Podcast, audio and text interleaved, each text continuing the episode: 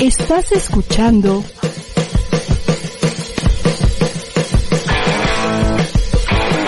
ADR Networks.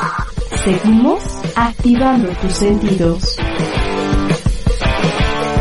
Hola, hola, buenas tardes, buenas noches, ¿cómo están? Yo soy Ana Laura Rosas y estamos aquí en Psicólogos al Desnudo, muy contenta de estar aquí con ustedes un jueves más eh, y feliz porque además hoy tengo una invitada súper interesante que me encantaría que, que todas sus dudas, todas sus preguntas se las puedan, se las puedan, este, eh, nos las puedan dar a conocer, pues, para que podamos ampliar. El tema del día de hoy es un tema bien interesante. Se llama BDSM feminista. Y entonces tengo este, como invitada conmigo a mi querida amiga Gabriela Merlos, mejor conocida como Cristal de Sade, que ella nos va a platicar todo lo que queramos saber acerca de lo que es el BDSM y esta, esta propuesta moderna, nueva, eh, de, de un BDSM, una práctica este, erótico sexual, dirigida hacia las mujeres, para y por el placer de las mujeres. Pero bueno, ya, ya lo, ya lo iremos platicando.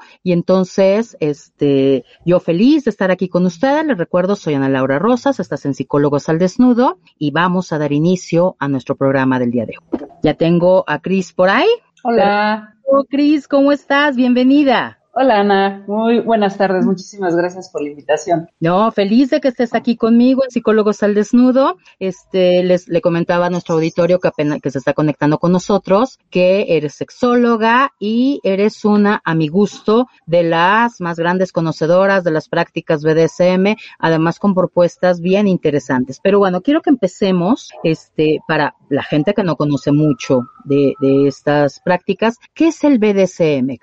Ok, el, el BDSM son unas siglas que aparecen a finales de, en la década de los noventas más bien, junto con Internet, que se acuñan para identificar todas las prácticas que tienen que ver o todas las vivencias que tienen que ver con la sesión erótica del poder y con el sadomasoquismo. Entonces, eh, lo que se hace, eh, bueno, en una, en una universidad en aquel entonces con este internet, eh, pues que solamente era a través de letras, casi no había imágenes ni nada de esto, había un tablero de noticias de una universidad y en esa universidad un profesor, pues estaban teniendo una charla sobre sadomasoquismo y un profesor dijo, a ver, la palabra sadomasoquismo tiene muchísimo, ¿no? Peso negativo generalmente. Dice, entonces, va, eh, mi propuesta es que ya no le llamemos sadomasoquismo, le llamemos B diagonal D diagonal es diagonal M, ¿no? Ya después se quedó como BDSM. Y esto precisamente como una búsqueda para poder de, quitarle lo patológico o el estigma negativo que tenía, que tiene todavía la palabra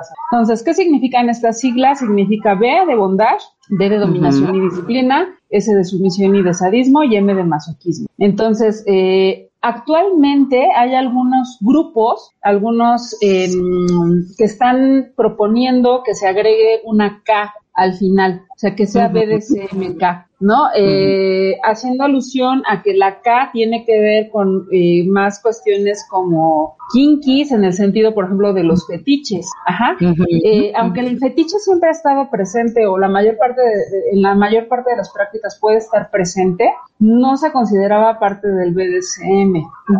Entonces, eh, la propuesta está así como, no, pues vamos a cambiarlo porque en realidad sí está en, eh, dentro del BDSM, está presente.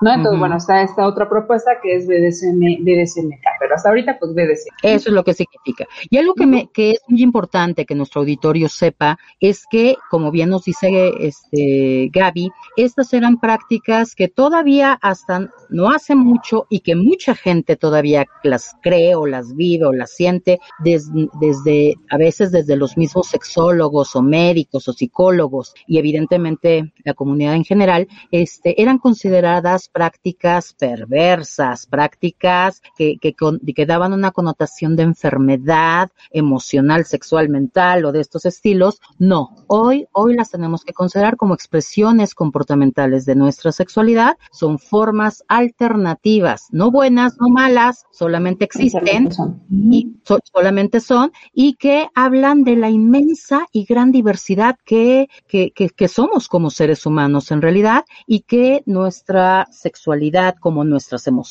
como muchas cosas en nuestra vida, son diversas, ¿no? Entonces, esta es una parte que creo que es bien importante que hagamos énfasis porque todavía por ahí a la fecha hay gente que dice, híjole, no, es que ahí hay rollos que no están saludables y estas cosas, ¿no? Creo que es muy importante que hagamos este énfasis. A ver, Cris, y, y dime, ¿podemos hablar de escuelas o líneas de pensamiento en el BDSM? A mí me parece, me parece que sí. Me parece que hay, hay por lo menos eh, tres bastante, bastante marcadas, ¿no? Una que es la que está, digamos, sí, previa a los, a los 80, eh, en esta, en esta, en esta línea de pensamiento que se origina, de hecho es antes de los 80, es entre los 50, los 50 y los 80, eh, existe una línea de pensamiento en donde eh, es como mm, pensar que la persona sumisa es completamente un objeto a disposición de, la persona donde, ¿no? Y de ahí no, no se movían.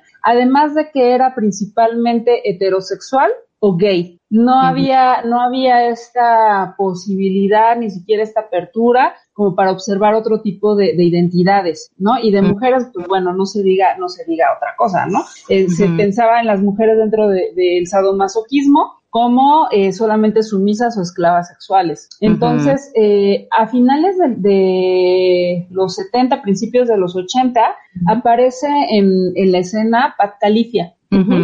Pat Calicia eh, fue, eh, bueno, actualmente es un hombre trans. En aquel entonces todavía estaba eh, con su identidad femenina, bueno, de mujer. Y lo que él, él hizo en aquel entonces fue meterse a los clubs gays para retomar ciertas cosas y aplicarlas en la comunidad lésbica. Entonces, él empezó a, como a generar contenidos que iban dirigidos a mujeres lesbianas que también estaban viviendo el, el sadomasoquismo, ¿no? Entonces ahí empieza a haber también una como una apertura hacia un pensamiento más eh, pan, pangénero, ¿no? Ah, que incluyera a, a, todas las personas. Conforme va avanzando el tiempo, eh, en los noventas, que es cuando aparece el pues la, las letras estas de BDSM eh, y que, coincide con la aparición de Internet, eh, aparece también una corriente de pensamiento o se empieza a, publicar en los sitios de internet, en donde se retomaban muchas de estas ideas de, de, de, pues de este BDSM antes de, de los 80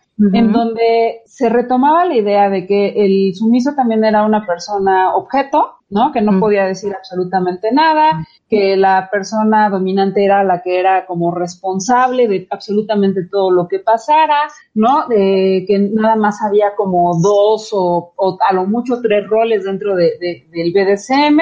Y además de esto, eh, pues basa mucho de la simbología, por ejemplo, en libros como Historia de O, ¿no? Entonces, sigue avanzando el tiempo y a principios de los 2000, más bien en la primera, en la segunda, sí, en la primera década del 2000, pero a finales, eh, con la aparición de las redes sociales, ajá, se hace otro, otro, pues otro mundo, por decirlo de alguna forma. Antes no era tan accesible. Si bien había, pues como muchos grupos de MSN por donde compartías, ¿no? Y estaban esos pensamientos súper cuadrados, ya había algunos, algunos bosquejos de otro, otro, otros pensamientos de BDSM, pero todavía no se concretaban. Con la aparición de redes sociales, esto tiene un boom. ¿No? Entonces, ¿por qué? Porque, por ejemplo, por lo menos en nuestro país, en Hi-Fi, que fue el primero que estuvo eh, en México, pues tenía mucho impacto. Y luego, posteriormente con Facebook, cuando la gente empieza a sumarse a esta red social, pues la encuentra como un canal para poder, este, pues contactarse.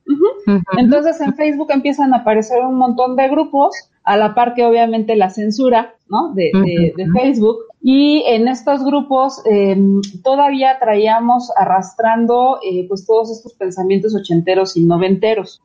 Yo diría que más o menos como 2015, sí, yo creo que sí, por lo menos aquí en el país, empiezan a generarse otro tipo de, de, pensamientos ya con una perspectiva más de género, ¿no? Y también con una, una, mm, un cuestionamiento político en el sentido de que muchas personas pensaban o piensan todavía que el BDSM sería como una burbuja que está completamente fuera del sistema. Entonces, como está fuera del sistema, pensamos que pues ahí no pasa nada, que todos son buenitos, ¿no? Que todos son súper abiertos, que el machismo no afecta, etcétera, etcétera. Entonces, esta nueva línea de, de, pensamiento o esta forma de pensar, eh, nos, lo que nosotros proponemos es, no, o sea, a ver, el BDSM está directamente afectado por el sistema patriarcal en el que estamos. Y por lo tanto, se van creando imaginarios alrededor de los roles, alrededor de las mismas prácticas, que muchas veces coartan la libertad de las personas para expresar eh, para expresarse como quieran, ¿no? expresar su, sexualidad. Entonces, eh, pues bueno, aparece en esta, aquí en México, sin embargo, en otros países ya se había estado originando estos cuestionamientos.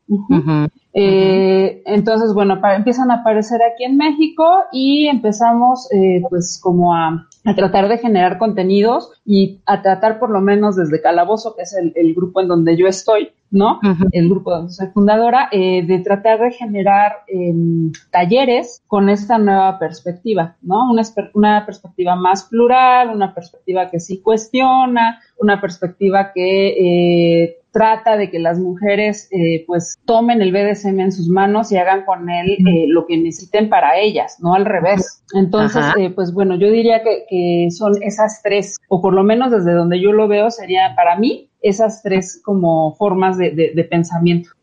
Ok, ¿por qué ves la necesidad en, en, en, en la comunidad BDSM de, de hacer precisamente esta como cuestionamiento o actualización en realidad de, de, formas de, de, mirarnos, de pensarnos, de sentirnos. Este, al final, la comunidad BDSM, como algunas otras comunidades, han estado siempre como, ya sabes, segregadas, hoy muy abiertas, antes no tanto, antes mucho más escondidas y, y, y no era común que la gente comentara yo pertenezco o, voy a un taller, por ejemplo, o bueno, es más, creo que ni siquiera había esas cosas, ¿no? Pero ¿por qué ves esta necesidad o por qué Calabozo, de lo que, es la comunidad que, de la que tú eres fundadora también, este, se, se da la tarea de hacer esta, esta, estas cosas? Mira, el, eh, de cuando yo, cuando yo comienzo en BDSM, por ahí del 2003 o 2004, eh, Yo entro, pues, bien, novat, bien novatota, ¿no? Como todas, todos.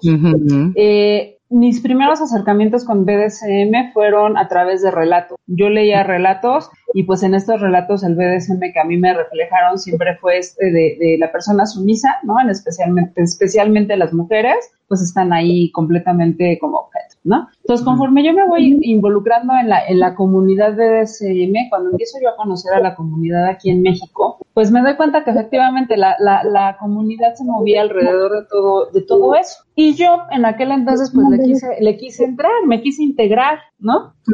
Y eh, resultó que había muchas cosas que a mí no me hacían clic, no, de verdad no me hacían clic. Entonces yo desde aquel entonces eh, empecé a cuestionar algunas cosas, pero pues todavía la verdad es que no tenía ni siquiera conocimientos de género ni nada de eso, simplemente era desde mi vivencia. Entonces pasa, empieza a pasar el tiempo y eh, más o menos como por 2004, 2005, eh, tuvimos la oportunidad, Márquez y yo, de estar en un diplomado de sexualidad humana.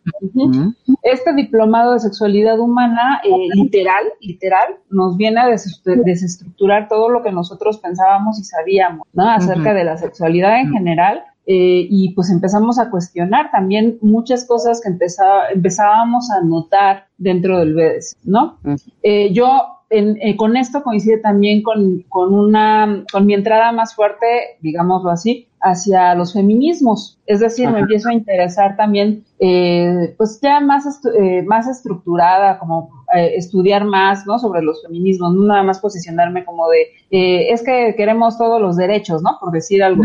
No, no, no. O, sea, observar más cosas. Entonces coinciden estas dos, dos, dos situaciones y eh, yo empiezo a notar en Calabozo ciertas em, actividades, ¿no? Y ciertos comportamientos que a mí ya, la verdad, también me, ya me estaban incomodando muchísimo. En esos años empieza, incluso eh, empezamos a tener eh, ciertos em, choques en posturas entre la, la, administración que estaba en aquel entonces, muchas cosas que yo les hacía notar, eh, ¿no? Y era así como, no, no, a ver, o sea, esto no está pasando, eso no es, etcétera, etcétera.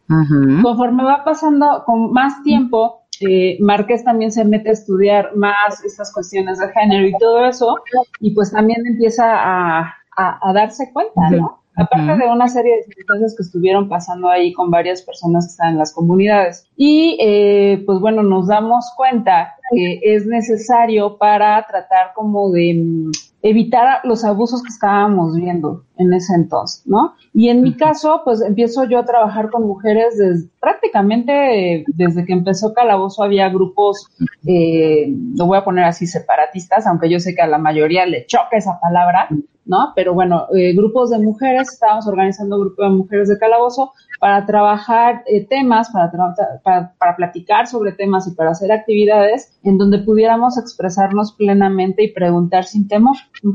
Entonces, pues bueno, vuelvo a retomar esta idea y sale lo que fue el primer eh, curso de BDSM para mujeres. En este primer curso em, empezamos a tener este acercamiento con los feminismos también, ¿no? Y empezamos a ver que había muchas cosas que no nos hacían clic. Y, pues bueno, ya de ahí para el real, ¿no? Entonces, eh, la necesidad fue esa, o sea, sí, un crecimiento personal para, para comenzar, ¿no? En el sentido de que no me hacían clic las cosas a mí. Y después, eh, pues ya con las compañeras que se unieron al, al, primer proyecto, aquel, aquel que tuve, eh, pues bueno, me di cuenta de que sí íbamos por ahí, ¿no? Que sí había más mujeres a las que les estaba como cuestionando, como haciendo mucho ruido todo eso. Y pues por eso fue. Yo digo, tú y yo nos conocimos en uno de tus cursos, este, y en realidad, como te lo he dicho, el, el llegar a, a, Calabozo, este, tenía como dos objetivos. Uno que tenía que ver con una cuestión más de índole profesional, la consulta, la, la, la, y otro con, con lo que siempre, algo, con la gente que me conoce, lo sabe, siempre me ha caracterizado, que es la curiosidad, y el, y el, a ver, ya me contaron algo y a ver, o sea, yo no me quiero quedar nada más con la superficie, sino vámonos más al fondo, ¿no? Y en ese fondo, pues encuentras que, que, que efectivamente tus placeres pueden ser tan diversos y tan abiertos como a ti te dé la gana, ¿no? Y que tú, y que tú pones tus límites y tú pones tus cosas. Yo, igual, de igual manera te he compartido como, como en este, en este primer acercamiento hay muchas cosas que, como bien lo dices, hacen ruido es esto no me gusta, esto no no estoy de acuerdo, esto no, o sea, no y no quiere decir que que en todo, sino como había ciertos aspectos en los cuales dices, a ver, sí,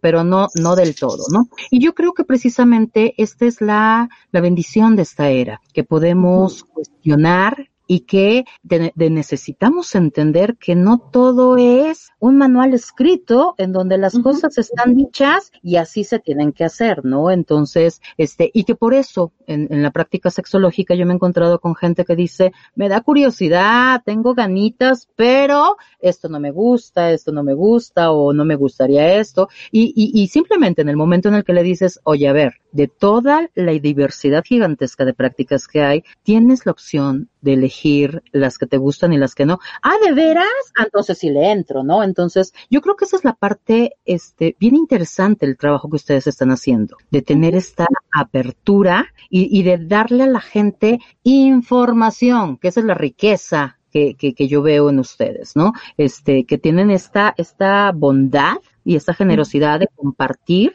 y de, y de, este, decir, y no me creas, porque yo lo he escuchado de ustedes, ¿no? Y no me crean, o sea, cuestiónalo, acomódalo, revísalo en ti y llega hasta donde tus límites, este, y tus placeres y tus gustos y tus necesidades, eh, este, ¿cómo se llama? Te invita, ¿no? Y entonces, y funciona, y siempre cuestiona. Pero a ver, de la, la gente que nos está viendo, eh, por eso, por eso empezaba con la definición de, de BDSM y esta, esta parte histórica que me, que me estás contando, eh, ¿qué le podemos decir? Que, digamos, yo sé que es, es inmensa la diversidad de, de, prácticas, pero ¿cuáles serían como las más, las más comunes o las que tú más has visto que, que se juegan, que se practican? ¿Qué nos podrías contar?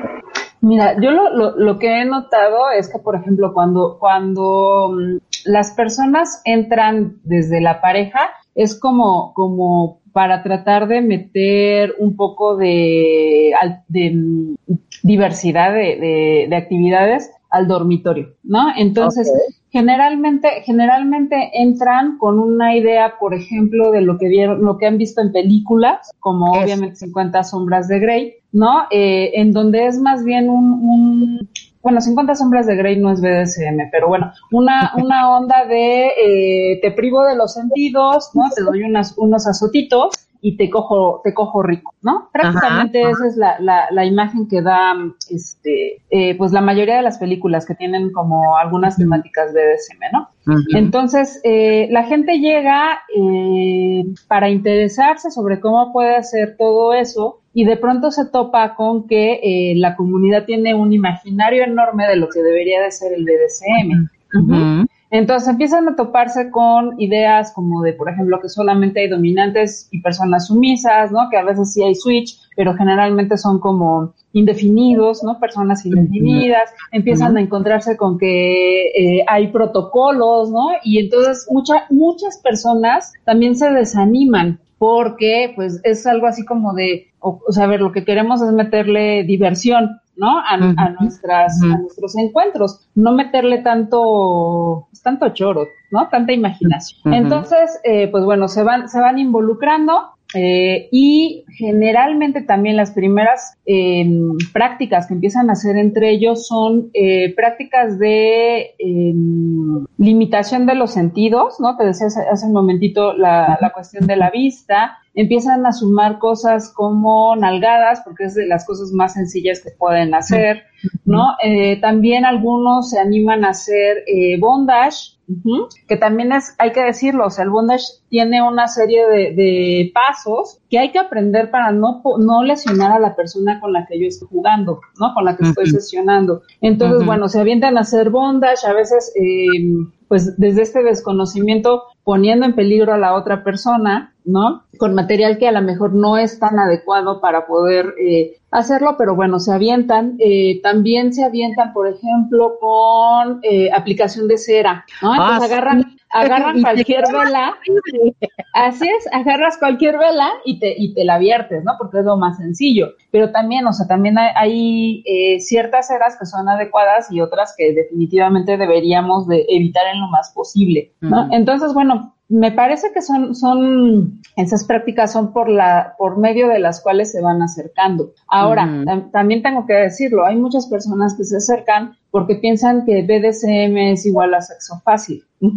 A sexo, o sea, pongo lo de fácil entre comillas, ¿vale? Eh, a sexo eh, como dicen también sexo líquido, sexo eh, muy fácil de, de, muy fácil acceso, ¿no? Cosas de ese estilo. Y, pues la realidad es, y sin compromiso. Y la realidad es que no, o sea, la, la comunidad no se, no se mueve tanto así. ¿Por qué? Porque pues necesitas tener cierta uh, confianza en la otra persona para poder permitirle que haga ciertas prácticas contigo. Ojo, yo no digo que, por ejemplo, en una fiesta no pasen, ¿no? Estas reuniones de, de, de una sola vez, estos encuentros de una sola vez, sí, pero eh, pues esas son fiestas, ¿no? Ya cuando tratas como de, de entrarle más, generalmente te involucras en, en, unas relaciones más, este, de más eh, conocimiento de la otra persona.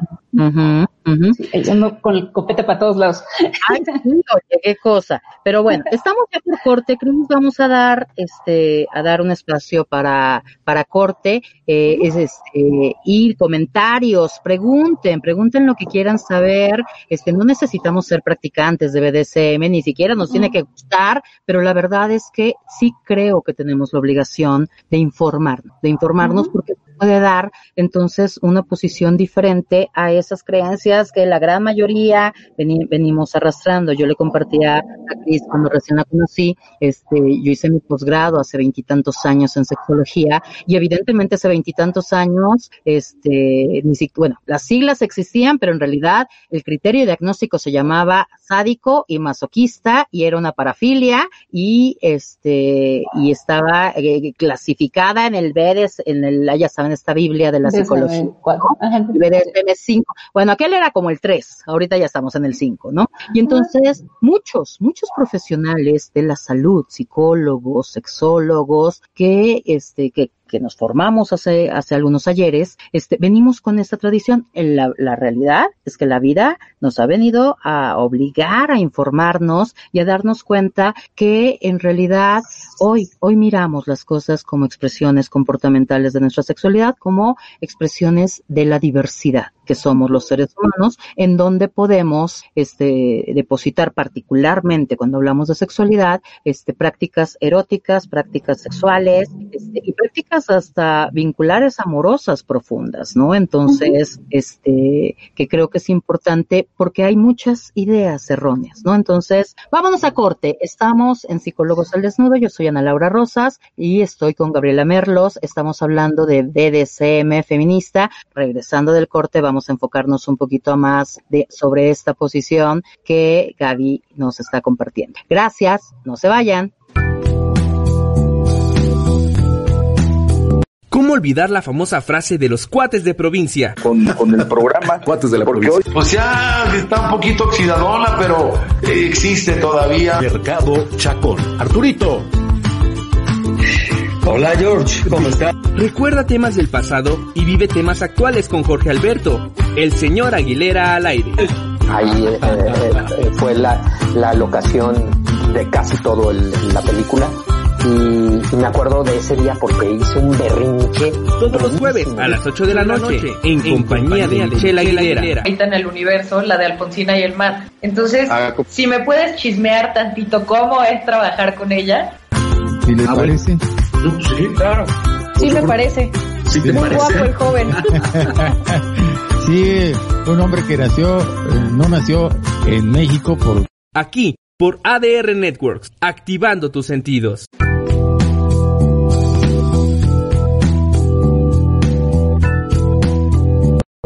Ya estamos de regreso. Estamos en Psicólogos al Desnudo. Yo soy Ana Laura Rojas, psicóloga, sexóloga. Ya saben, estamos en Psicólogos al Desnudo y estoy con Gaby Merlos y estamos hablando de BDSM feminista. Antes de, de darle la palabra a Gaby, quiero mandarle saludos a quienes nos, hacen, nos han escrito aquí en el chat. Está Rosaura Gracia, querida Rosaura, yo también te quiero un chorro. Saludos también para ti. Alejandra García, eh, saludos desde San Francisco del Rincón, Guanajuato. También un abrazo fuerte. Y Lupita este, Rodríguez, también saludos para ti. A ver, Gaby. Hablábamos de las prácticas, ya hablamos un poquito del contexto de qué es el BDSM. ¿Qué podríamos decir que es el BDSM feminista? Ok, eh, bueno, mira, te voy a decir algo. El, eh, desde los feminismos hay, varias posturas en cuanto al BDSM, ¿no? Generalmente también está polarizado. Hay quien dice que no, que no puede, no puede haber un, un BDSM feminista porque la mayoría de las prácticas que llevamos a cabo pues son reproducciones de, de supuestas reproducciones de violencias machistas, ¿no? Exacto. Entonces, eh, por eso es que dicen que no, que no se puede. Y hay otro, otros feminismos que hablan sobre eh, que pues que realmente, o sea, si tú quieres hacer con tu cuerpo, si quieres disfrutar a través de tu cuerpo, eh, con, por medio de estas prácticas, pues está bien, que es una forma de empoderar también, eh, empoderarte de tu propio cuerpo, empoderarte de tu propio placer, que siempre, siempre, siempre pues ha sido negado hacia nosotras, ¿no? Desde una, una autoerotización hasta eh, participar en ciertas actividades eróticas porque está mal visto, ¿no? Se dice que es paputas, así literal, ¿no? Entonces, ajá, entonces, pues bueno, eh, precisamente estas propuestas feministas vienen de ahí, ¿no? De esa idea de, de no, no, no, o sea, a ver,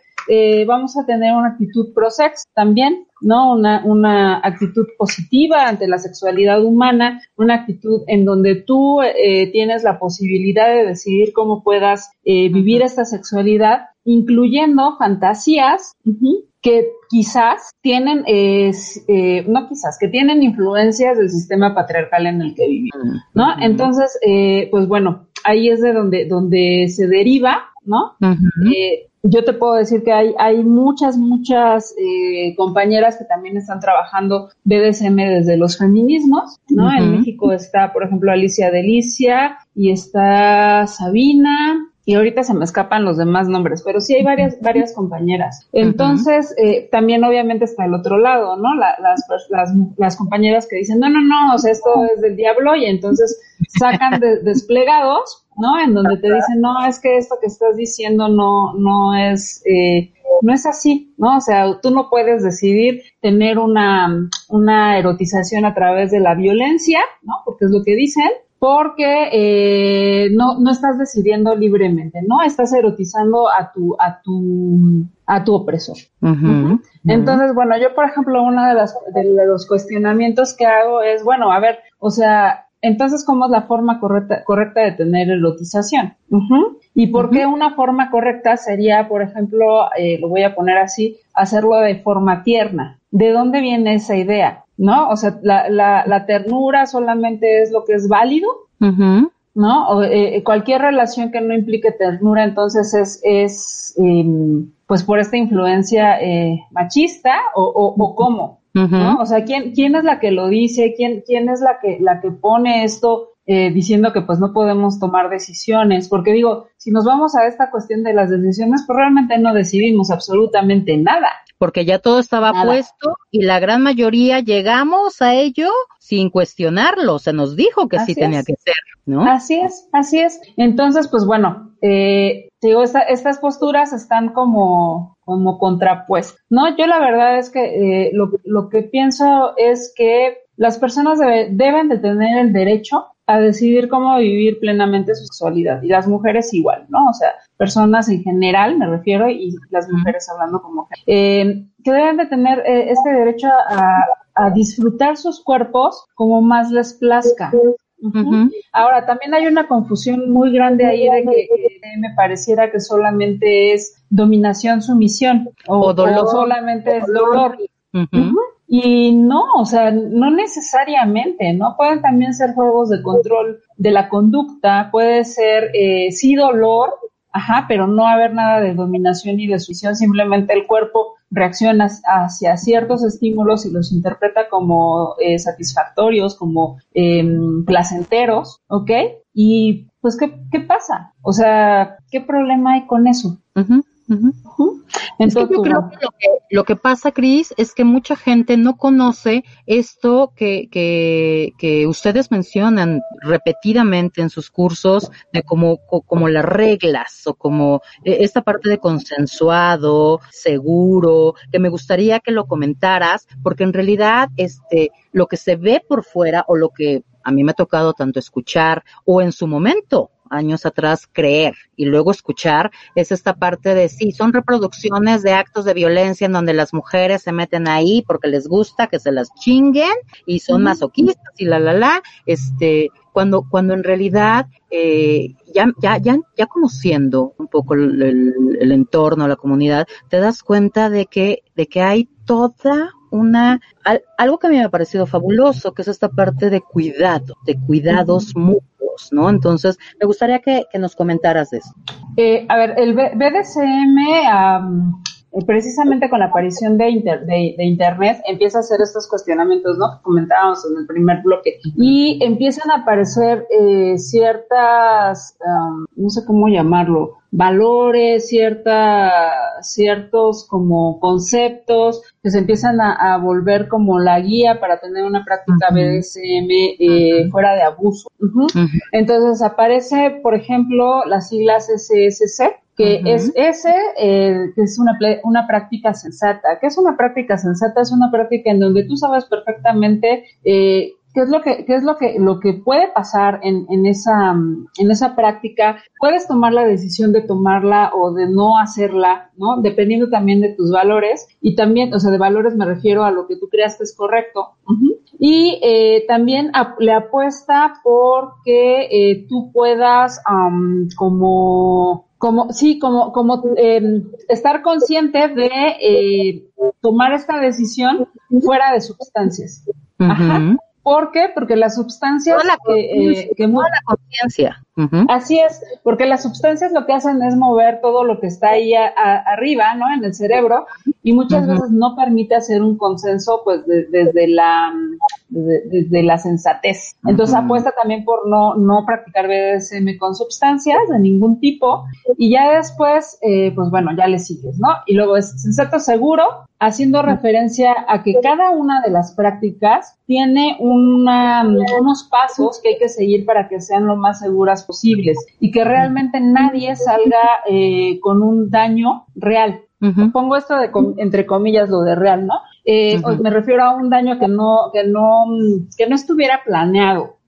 La palabra daño a mí me hace ahorita muchísimo ruido, ¿no? Ayer ayer justo ayer lo Ayer hablábamos porque de pronto cuando yo digo daño, pues la gente puede pensar otras cosas, ¿no? Pero bueno, el caso es que eh, buscar que no exista un daño, un daño real y bajar cualquier eh, cuestión peligrosa o un daño no planeado salirse. Exacto, exacto. Entonces, pues bueno, ¿no? Eh, te dicen, a ver, las, las cuerdas tienen un protocolo de seguridad en donde tú no debes de pasar la cuerda por abajo de la axila, entre, la, en, la, en la ingle tampoco, en las articulaciones tampoco. Hay que utilizar cuerda de, un determinado tipo, sobre todo, por ejemplo, si quieres hacer suspensiones, no todas las cuerdas son adecuadas, ¿no? Debes de tener cuidado con el nervio de, los brazos, porque no puedes dejar inmóvil un brazo, etcétera, etcétera, etcétera, ¿no? Incluso, por ejemplo, en cosas tan sencillas como dar una nalgada, hay técnicas para dar una nalgada. Y que suene más, que suene menos, que se sienta el dolor más, que se sienta menos, ¿no? En qué, en qué partes de la nalga, pues, dar literal el golpe, ¿ok? Entonces todo eso hace referencia a la, a la seguridad. Luego viene la parte del consenso. En el consenso hablamos sobre que todas las personas involucradas deben de tener eh, muy claro, o lo más claro posible, qué necesitan y cuáles son sus placeres para poder, eh, con, este conocimiento, poder hacer una negociación de qué estoy dispuesta a dar, qué quiero recibir y qué definitivamente no quiero recibir tampoco. Pero esta negociación se da con todas las personas que estén involucradas en la relación. Y ojo, también se apuesta porque este, este consenso sea un consenso eh, libre, libre de, de cualquier tipo de presión, y también de preferencia que sea un consenso, que sea un consenso alegre. ¿A qué me refiero con alegre? Que esté tomado desde la, desde la, desde una posición emocional lo más equilibrada posible. Es decir, que si estoy así como demasiado triste, eh, pues no pueda, no tome decisiones en ese estado. ¿Por qué? Porque probablemente no van a ser decisiones adecuadas, ¿no? Y a este también le sumamos una P. Esa generalmente la que se la anda sumando soy yo. Porque eh, la P, la P para mí em, simboliza pues presente placer, tal cual. El placer en cualquiera de sus formas. No solamente estoy hablando de un placer erótico, que también mucha gente piensa que el BDSM solamente da placer erótico y no es así tampoco, ¿no? Hay muchos tipos de placeres dependiendo de las prácticas que hagas. Entonces, si un BDSM que tú estás haciendo no es placentero, probablemente no es BDSM, es otra cosa, ¿no? Muy probablemente abuso o muy probablemente una, una, violencia que está disfrazada de consenso, pero no es BDSM. Y muy importante también eh, no confundir consenso con consentimiento. Eso, exacto. ¿No? El consentimiento se da, o sea, yo te pongo unas condiciones y tú puedes aceptar o no aceptar las condiciones que yo te estoy dando. No te estoy dando posibilidad a negociación. El consenso sí, el consenso te da la oportunidad de decir, no, sabes qué, a ver, yo no quiero que me ates la muñeca, ¿no? Pero te propongo perdones mis perritos, pero te propongo que eh, me ates, no sé, por decir algo, eh, el techo. Ajá. Ajá, y llegamos a un acuerdo, ¿no? Que también sea satisfactorio para ti, un acuerdo que sea satisfactorio para mí y que no eh, pase sobre mis límites, que esa también es otra cosa muy importante dentro del BDSM. Existen límites, límites que pone quién, pues cada persona que está involucrada y que son límites que además van a estar variando de acuerdo a la persona, sí, no son límites que estén ahí eh, puestos con cemento que no se pueden quitar, ¿no? Con pegamento 5000, no. O sea, son límites que vamos a ir modificando dependiendo de cuál es mi deseo también. Y yo creo que algo muy importante, Cris, que debemos de decir, este, es que toda práctica sexual de todo estilo conlleva riesgos, tiene que ser placentera, tiene que tener acuerdos, o sea, y me parece que, que, en eso que, de, que marcábamos hace un ratito de lo, de lo que este, pareciera que estuviera bien y no estuviera bien, es bien interesante cómo todo, todas las prácticas o las maneras de relacionarnos alternativas hoy están hablando de negociar, de hablar, de informarse y nuestras prácticas, las normales, las tiernas, las bonitas, rositas y esas cosas, no hay acuerdos, no, pa, o sea, y no necesariamente son placenteras y no necesariamente, este, yo quería que todo eso pasara, o sea, la verdad es que toda práctica, el tener sexo como tal conlleva riesgos y entonces por lo tanto tengo que asumir responsabilidades y tengo que procurar seguridad para ambos, uso de preservativos y, y láminas o lo que sea, ¿no? Este, toda relación de todo estilo casual vincular o del estilo que sea, tiene que tener un elemento que se llama comunicación y llegar a acuerdos, de estar en el acuerdo de vamos a coger y luego y ya no nos conocemos, perfecto, pero que esté hablado y abierto para todas las partes involucradas, ¿no? Entonces, eh, yo no pensaría que son solamente eh, acuerdos del BDSM. Para mí, o sea, cuando los conocí dije, esto tiene que ser para la sexualidad en general o para mi vida en general. Si las cosas no me dan placer, si las cosas no son sensatas y si no, y, y, y evidentemente mi relación con las demás gentes, si no, si no llegamos a este, a acuerdos, nos comunicamos, negociamos y estas cosas, yo no quiero. Y, y ya me sé tener una práctica de BDSM, tener sexo vainilla, tiernito, lindito y tradicionalito, o, o tener, o hacer hasta una fiesta, pues, o irme de viaje con alguien, ¿no? Y entonces, creo que esa parte es importante. ¿Quién, cuando decías, es que, este, quién nos marca que lo tierno y amorosito es lo, lo bueno o lo normal, cuando en la gran mayoría de esta, de, de, de, de eso que se dice, no necesariamente llegamos a acuerdos, no necesariamente consensamos, no necesariamente es lo más sensato del mundo y no necesariamente nos da placer a todas las partes, ¿no? Y que esa yo creo que la parte que, a mí me ha parecido más interesante de esta posición tuya, que es el, el rescate por la experiencia placentera de las mujeres, como la quieran vivir hasta donde la quieran vivir y de la manera en la que la quieran vivir.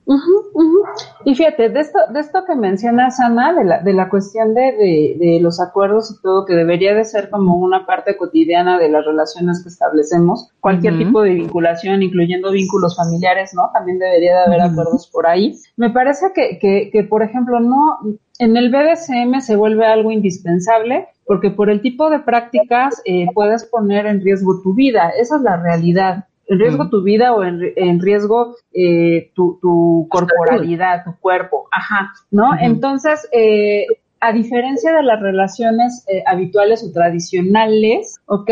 en donde ya pareciera que hay un guion que está hecho y que entonces si yo voy a, me hago novia de X persona, ¿no? De Juanito, entonces como este guion ya está establecido, yo ya sé que lo que sigue va a ser que él y yo tengamos eh, sexo, relación sexual coital, Ajá, y que quizás después eh, nos hagamos un planteamiento en donde vamos a vivir juntos, supongamos que nos vamos a vivir juntos, matrimoniamos como quieran ustedes, y que cuál es, cuál es el pensamiento eh, popular, por decirlo de alguna forma, pues que en la casa va, hay algunas reglas, ¿no? Que nunca se hablan, además, ¿no? Unos acuerdos de, de monogamia, y digo acuerdos, entre comillas, porque ni siquiera hay acuerdo, nunca, mayor, eh, la mayoría de la gente no hace acuerdo de esto, pues damos por hecho que tú vas a hacer para mí, yo voy a hacer para ti, y pues seguimos así, ¿no? Como ya está este guion escrito, pues ¿para qué me preocupo? ¿Para qué lo hago? ¿Para qué cuestiono? ¿Para qué te propongo que, no sé, tú te levantes los lunes en la mañana por el pan y yo los martes? ¿Para qué? Si ya el guion dice que tú lo tienes que hacer.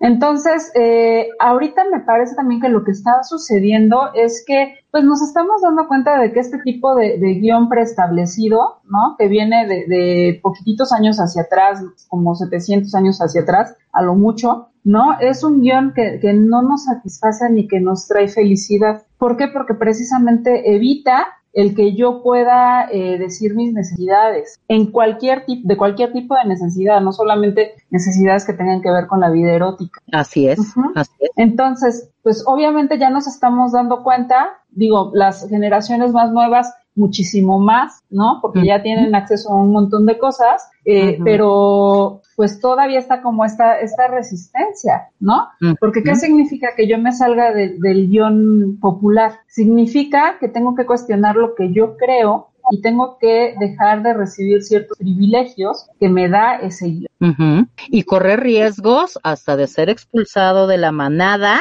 porque te estás revelando demasiado, ¿no? Que ese es uno de los riesgos que también conlleva cuestionar. No importa lo que cuestionando. Así ¿no? es. así es. Yo quisiera que cerráramos precisamente con esto. ¿Qué ha implicado para Cristal de Sade el esta posición cuestionadora dentro de su comunidad, dentro de la comunidad BDSM. Porque tú eres, y digo, lo hemos platicado también, este, eh, hay ciertos círculos en donde, y yo conozco uno, en donde si te vas con ella ya valiste, ¿eh? O sea, no, no, no vas a aprender lo que debe de ser una verdadera sumisa, y entonces, este, ¿qué, qué, qué ha representado para ti cuestionar? Pues mira, Ana, para mí, para mí eh, tener este posicionamiento en cuanto al BDSM e irlo fortaleciendo a lo largo del tiempo ha significado eh, en las cosas negativas o en las cosas malas bastante violencia, violencia que, que tampoco reconocen, ¿no? Violencia que me ejercen a través de redes sociales, eh, a través de, precisamente, por ejemplo, este tipo de comentarios en grupos que yo ni sé, que luego existen, ¿no? Ni los conozco. Hay mucha gente que habla y dice cosas de mí que yo ni conozco, ¿no? Entonces eso es violencia, eso es violencia que están ejerciendo contra mí. También ha significado, por ejemplo, que eh, pareciera que debo de estar como súper abierta a poder discutir cualquier tema. Y la verdad es que en, en, este momento de mi vida, yo por lo menos no discuto de algo que no se me da la gana de discutir, porque no tengo por qué ni tampoco tengo que estar eh, justificando ciertas, ciertas cosas mías eh, en mi forma de actuar, de escribir, de pronunciarme. Entonces esto ha significado, por ejemplo, que mucha gente diga, es que si no estás de acuerdo, si no estamos de acuerdo contigo, nos votas, nos aíslas, nos, nos sacas de, de tu vida. Y yo así de, pues sí, sí te saco de mi vida, porque ¿para qué te quiero en mi vida? Sobre todo en este sentido de no poder eh, llevar un diálogo respetuoso también, ¿no? Entonces, bueno, me ha costado eso, me ha costado también, eh, obviamente, ser, em, pues, amada, muy amada o muy odiada. Creo que ahí se me medias tintas, ¿no? Eh, muy odiada en, círculos que son muy tradicionales. ¿Por qué? Porque muchas de las compañeras que han tomado cursos conmigo empiezan con estos cuestionamientos y entonces cuando se topan con algún, sobre todo dominantes varones, ¿eh? Ojo, cuando se topan con algún dominante eh, hombre, de pronto pues ya no se dejan hacer muchas cosas, ¿ok? ellas participan, ellas piden, ellas dicen exactamente qué es lo que quiere y esto a ellos no les gusta. Entonces, ¿qué, empiezan a decir? Pues es que si te vas con ella, eh, ya te echaste a perder, ¿no? Hay grupos, hay, hay algunos grupos incluso, algunos hombres, incluso que les preguntan, lo primerito que les preguntan a las compañeras es si ya tomaron un curso conmigo. Si ya tomaron un curso conmigo, automáticamente las, las, ajá, las hacen a un lado, ¿no? Entonces, pues bueno, eh, así como esas cuestiones negativas, también me han, me, me han tocado cosas muy positivas, ¿no? Eh, me parece que hemos formado entre las compañeras que han estado en los cursos eh, una red afectiva bastante fuerte, ¿no? En donde la verdad se siente bien chido eh, que te manden, por ejemplo, un pastelito cuando estás enferma de COVID, ¿no? O estás saliendo del COVID y es así como, oye, estamos aquí presentes, también te estamos viendo, te estamos cuidando, ¿no? Una red afectiva muy linda, una red afectiva en donde incluso han hecho acompañamientos entre, entre ellas, ya sin, sin que yo intervenga, porque tampoco se trata de que yo esté ahí todo el tiempo, ¿no? Eh, por ejemplo, en cuestiones legales, en acompañar a algunas, algunas mujeres que han tenido abusos dentro del BDSM y entonces eh, pues las acompañan, ¿no? Eh, otras cosas positivas, pues bueno, he tenido la oportunidad de, estar hablando en varios espacios que tienen que ver con medios de comunicación, lo cual a mí me, me parece fantástico porque también me parece que ayuda a desestigmatizar toda esta cosa que hay alrededor del BDSM, ¿no? Me ha dado también la oportunidad pues de estar en otros, en, en otro país compartiendo esta postura y pues también dándonos, dándome, dándome y dándonos cuenta de que México también, o sea, como país, también generamos contenido de muy buena calidad. ¿no? Y que en otros países es reconocido y también es pedido. Entonces, para mí eso también es así como, wow, qué bonito, ¿no? Y pues finalmente, eh, conocer eh, un montón de mujeres, muchas, muchas mujeres, que pues han aportado muchísimas cosas en mi vida también, ¿no? He aprendido mucho, mucho a través de, de, de todas ustedes y pues bueno, para mí eso es, es muy valioso, muy, muy valioso. Muchísimas gracias. Ya se nos fue el tiempo, por Dios. Rápidamente nada más quiero, porque nos escribieron un montón de gentes, Alfredo Zapata, felicidades y gracias por su aporte para aprender, entender y seguir haciendo la diferencia a nivel global. Paulina Mendoza te manda saludos, fascinantes sus cursos bedecemeros, de verdad lo son, eh, fascinantes. Eh, Gaby Cerón manda saludos, Karina Quintero, saludos querida mía, Sadi Jiménez, una carita feliz, Rosy Félix en corazón, Be Beca Batori, este, dice que sí al comentario que decías de que se arman redes entre las mujeres. Este, Seij Abader, pues ya te ama. Hola, y. este, Beca, siempre presentes, Cintia Gus, eres la mejor. Y bueno, ya, ya, ya te pasaré más todos los comentarios. Nada más, quiero agradecer tu presencia. Mil gracias por haber estado conmigo aquí en Psicólogos al Desnudo. Espero que en otra ocasión nos, nos pueda, nos envíe, este, nos quieras acompañarnos nuevamente y darle las gracias a toda la gente que se conectó. Somos, yo soy Ana Laura Rosas, estamos en Psicólogos al Desnudo. No se pierdan la siguiente semana a Abril Dorantes y Cam, este, Cam Chai, hablando de un interesante tema, todos de psicología y todos con la apertura y la desnudez. Estamos aquí en ADR Networks, activando tus sentidos. Cris, gracias. Gracias, gracias a ti, Ana. Gracias. Estás escuchando